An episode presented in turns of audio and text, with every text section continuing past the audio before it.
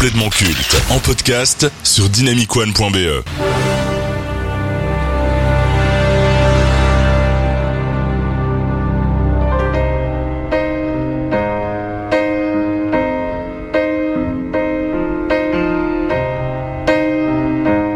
No time to die, but time to go. Après 15 ans de bons et loyaux services, Daniel Craig a décidé d'arrêter d'incarner James Bond sur grand écran. Alors que 007 a beaucoup apporté à sa carrière, l'acteur britannique a estimé qu'il était temps de passer à autre chose. Cela faisait plusieurs années que Craig réfléchissait à quitter son rôle iconique. Alors qu'il venait d'achever la tournée promotionnelle de l'avant-dernier 007 Spectre, il avait annoncé son désir d'arrêter de jouer James Bond. Mais l'appel de l'argent était certainement trop fort. Daniel Craig est revenu sur sa décision pour tourner No Time to Die. Mais cette fois-ci, au vu du scénario et de la fin de cet arc narratif, cela semble bien être la fin de Daniel Craig.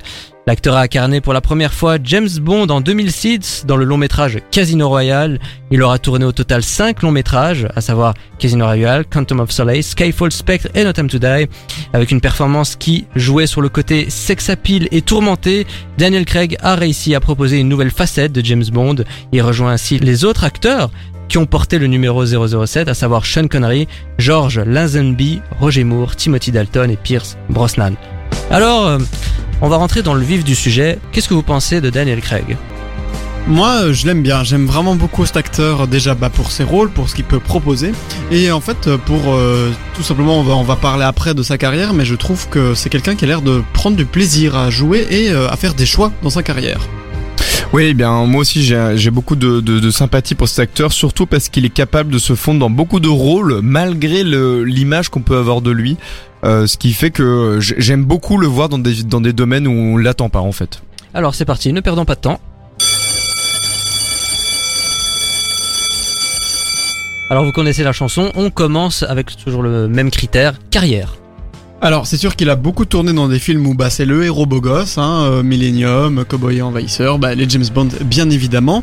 Après, euh, moi, comme je l'ai dit, je trouve qu'en fait, il a l'air de s'amuser maintenant depuis dans cette deuxième partie de carrière avec des films beaucoup plus indépendants, bah, à couteau tiré de Ryan Johnson, euh, dans Logan Lucky où il joue un voyou avec un personnage hyper hyper excentrique et moi j'aime vraiment beaucoup, j'ai l'impression qu'il s'amuse en fait. Et donc en termes de carrière, bah, je vais lui donner un euh, 8.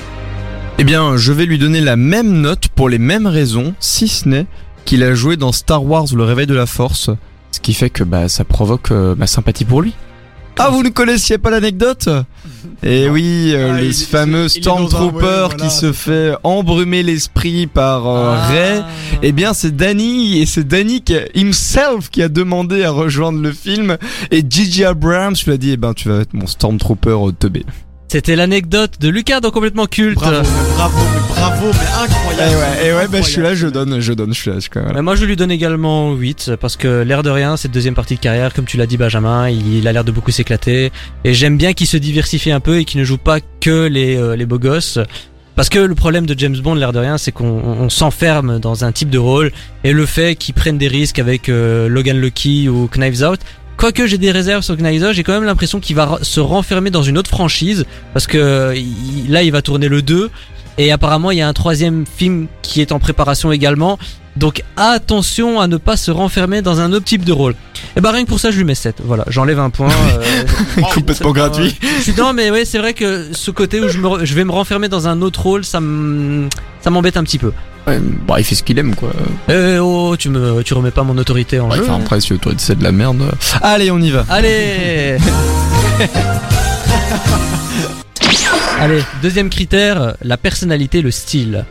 Alors là, moi, c'est peut-être euh, un peu le point un peu plus brumeux parce que j'ai eu du mal à le cerner. J'ai déjà vu bah, dans des émissions, euh, chez Graham Norton notamment, euh, où il a l'air très sympathique. Hein, vraiment, c'est juste qu'on le voit rarement donner beaucoup d'interviews, on le voit rarement faire des, des, des statements, prendre position par rapport à des choses. donc voilà, moi, ça va être un peu le, le 6 de, bah écoute, écoutez monsieur, vous m'avez l'air tout à fait sympathique, mais j'aimerais faire plus ample connaissance. Ah bah le, le rendez-vous est lancé. Donc Daniel Craig, si tu nous écoutes, Je sache que Benjamin est, est. Banana. Benjamin. Et un point en moins pour cheveux sur la, sur la langue. Eh bien, euh, moi, je vais euh, quand même lui donner 7 euh, parce que il n'apparaît pas beaucoup dans, effectivement, comme, enfin, euh, en fait, il est, il est très euh, discret. Euh, cependant, il a quand même donné plusieurs fois pour des euh, pour des associations humanitaires.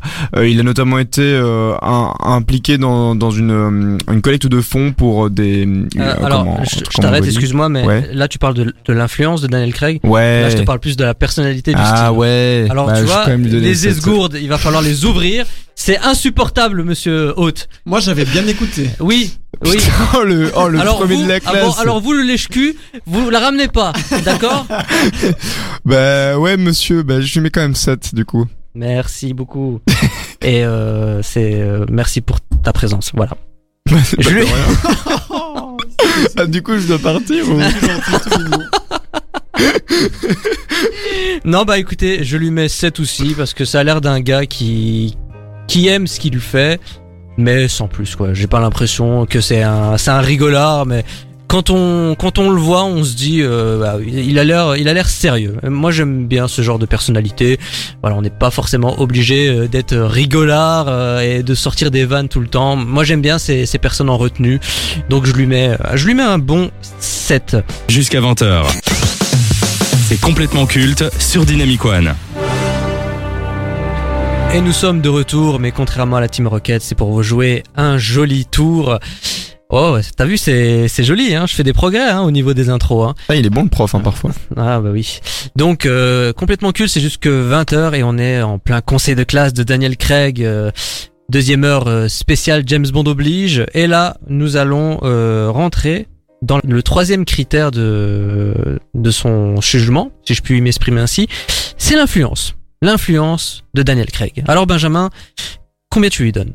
Alors pour l'influence, euh, y a pas grand chose. enfin voilà, il est discret. Euh, ça veut pas dire que c'est un mauvais acteur, mais bon, on va- peut pas vraiment dire qu'il a marqué euh, l'histoire du cinéma ou bien euh, qu'il fait des choses particulièrement incroyables en termes d'humanité. Donc euh, bah, je vais mettre un 4 en influence. Ah mais mais t'es Sévère. dur mais sévère, t'es- mais, t'es mais sévère. parce que quand, pour moi, quand Mais on a quoi de la fame ou de la thune, tu l'utilises. tu dépenses ta thune, dépense. Oui, bah après il a il a quand même euh, participé à plusieurs récoltes de fonds, il a de temps en temps utilisé son influence notamment lors de l'Orbis International en Mongolie où il a euh, récupéré T'as vu ça Quoi, c'est l'accent drôle que tu moques ouais. nous sort l'exemple de oui en 2004 Eh ben, il a eh ben- tourné une pub pour Actimel. Alors déjà c'était en 2012 et euh, bon il a quand même un petit peu utilisé son influence ce qui fait que je trouve un 4 légèrement abusé monsieur Berland excusez-moi l'expression. Donc moi je vais quand même lui mettre euh, allez un, un petit 7 parce que je l'aime bien et j'ai envie d'entrer en contradiction avec Benjamin. Et surtout que bah, dans le milieu du cinéma il a quand même incarné motherfucking James Bond le man. Et euh, ça c'est pas rien et Mais- il a il l'a bien fait en plus. Justement, moi, je lui mets 9. Je lui mets 9 juste, mais parce qu'il a joué James Bond.